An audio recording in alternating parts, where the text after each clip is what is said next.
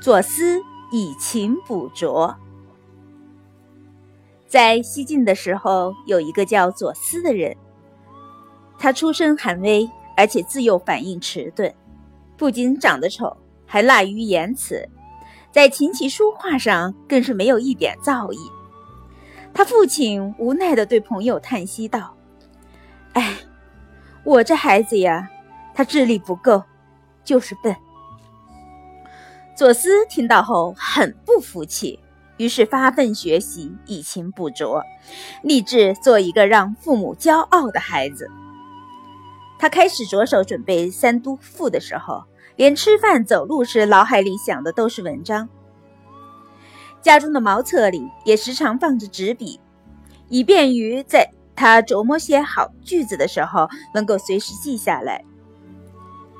当时在洛阳任职的大才子陆机也准备写《三都赋》，当他听闻左思在准备《三都赋》时做所做的努力之后，不屑地讥笑道：“就左思这个丑八怪也想写《三都赋》，简直是不知天高地厚。”他写的文章只配给我盖酒瓮。大家听到这样的言谈后，都把左思的不自量力当作一时一时笑谈。左思在听闻别人对自己的看法后，丝毫没有动摇自己的决心，一点不自卑，依旧每天努力读书学习，寻找灵感。不仅如此。左思还请求担任掌管国家图书典籍的秘书郎，以便于借机接触到更多的书作，有助于自己的苦学苦读。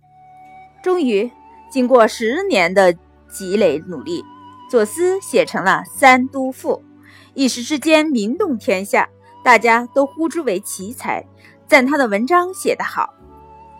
左思的《三都赋》引得达官显贵竞相传抄。一时之间，竟然使得洛阳纸贵。左思并不是天生的大家，从一个让父亲摇头叹气的孩子，成长为名动天下的大才子，他靠的不是偶然的机遇，也不是天生天赋，而是十年如一日的积累和坚持。